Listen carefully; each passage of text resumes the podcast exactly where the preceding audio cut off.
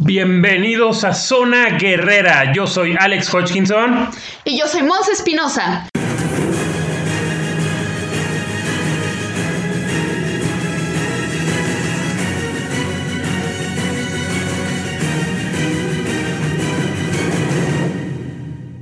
Y el día de hoy vamos a hablarles acerca de cómo perder el miedo a vender con tres estrategias. Así es, lo escucharon bien.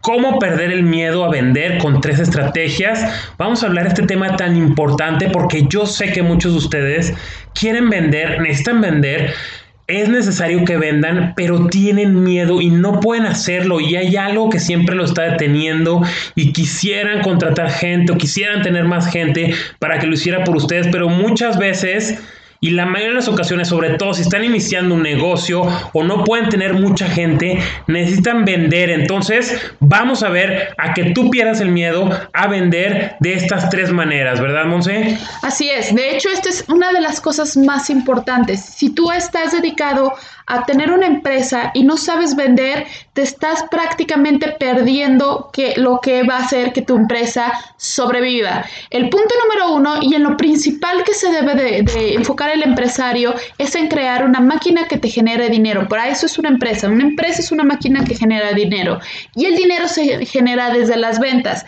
Entonces, ¿qué pasa cuando tenemos miedo a vender, miedo al rechazo, miedo a que nos digan que no o miedo a sabe tú qué?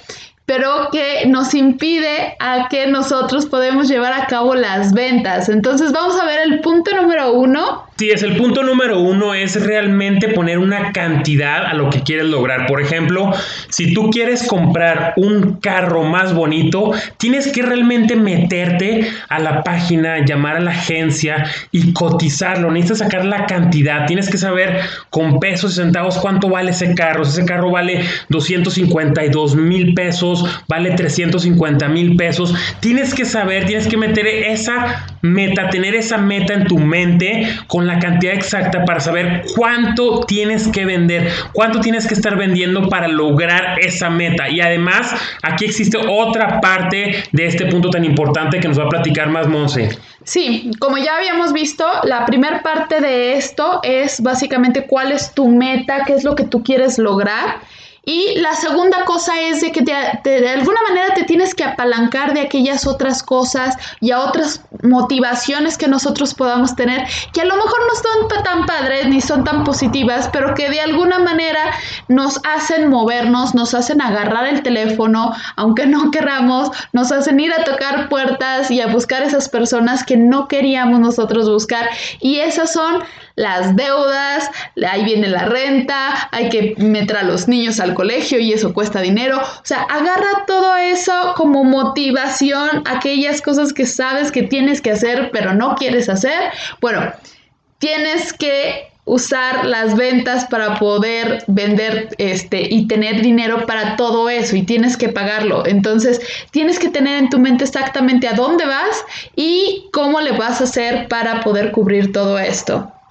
Así es, y el otro punto importante es que tú tienes creencias falsas también. Puede suceder, el punto número dos, que estas creencias falsas que tú tienes acerca de, de, las ventas te están deteniendo, como por ejemplo pensar que es poco honroso vender, que estás manipulando o que estás forzando a alguien, o que entonces te empieza a tener todas esas ideas de, híjole, no me gusta vender porque me han dicho en mi casa que los vendedores son malos, o, o si te han dicho de repente que los vendedores son tranza o todas esas cosas malas que has escuchado alguna vez, ¿verdad, Monse? Así es, o sea, básicamente nuestra mente funciona utilizando los datos que tenemos en nuestra mente y no siempre estos datos son correctos, no siempre estos datos han sido evaluados por nosotros mismos y los estamos utilizando y a veces tenemos ese miedo a vender, ese miedo a hacer las cosas, cuando realmente es a lo mejor un dato que te dio alguien hace 15 años que prácticamente no aplica, ¿no?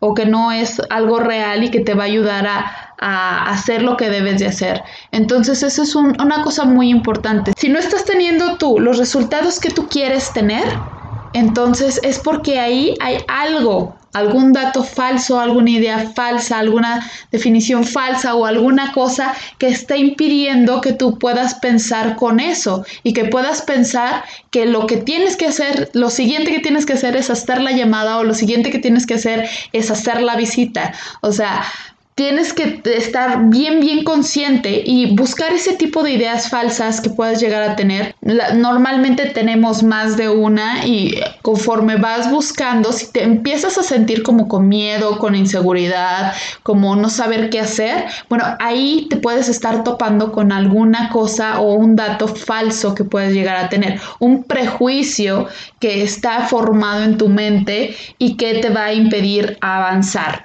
Entonces trata de buscar exactamente cuál es ese prejuicio para que puedas eliminarlo y que puedas seguir con lo que tú estás haciendo. Así es, y el tercer punto es que realmente no te importe y lo hagas. O sea, que digas, me vale M con terminación E y que digas, lo voy a hacer, no importa lo que pase, no importa lo que suceda, no importa si me cierran la puerta en la cara, no importa si no me contestan mis llamadas, no importa si no contestan mis mensajes, si no me contestan en WhatsApp, si se quejan de mí, no importa, de todos voy a salir y lo voy a hacer. Entonces así de esta manera, si tú dices simplemente lo voy a hacer, lo hago, no, no tiene nada que ver, como dice Nike, just do it, solo hazlo, así vas a ver cómo puedes obtener los resultados que quieres porque realmente estás diciendo, ok, voy a lanzarme, voy a hacerlo, porque si te fijas, el mundo es de los que se atreven, el mundo es de los que se atreven y quieren hacer las cosas, no de los que piensan en hacer las cosas, para que no tengas algo que se llama análisis parálisis o parálisis por análisis, que te quedas más pensando, pensando, pensando y no haces las cosas. El mundo todo es de la gente que toma acción, así que hay que tomar acción y hay que hacerlo. Exacto.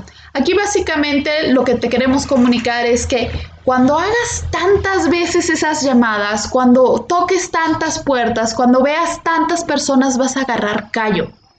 Y eso es innegable te vas a dar cuenta de que las negativas a comprar de tus prospectos no son nada personal, no van en contra de ti, simplemente no es algo que a lo mejor ellos estén interesados en este momento. A lo mejor te, te falta un poco de práctica en generarles valor o lo que sea, pero aquí la cuestión es de que el miedo por sí solo haciendo las cosas se quita, se elimina solito, básicamente. Entonces simplemente hazlo, que no te importe, siente el miedo y hazlo de todas maneras y vas a ver cómo vas a agarrar callo y vas a ver cómo después ya no te va a costar nada de trabajo para los que ya llevamos muchísimos años haciendo ventas. La verdad es de que es como un día más en el parque, que te digan que no, que 10 prospectos que te dijeron que no en un ratito, tú sigues con el mismo estado de ánimo que antes. ¿Por qué? Porque ya sabes que no es algo contra de ti, no es nada personal. Así es que tú Quítate ese, ese, eso de la cabeza, tú encónchate y si te dicen que no, bueno, el siguiente puede ser que me diga que sí y haz la siguiente llamada. Espero que te haya gustado mucho este podcast. Y nos vemos en el próximo episodio de Zona Guerrera. Hasta luego.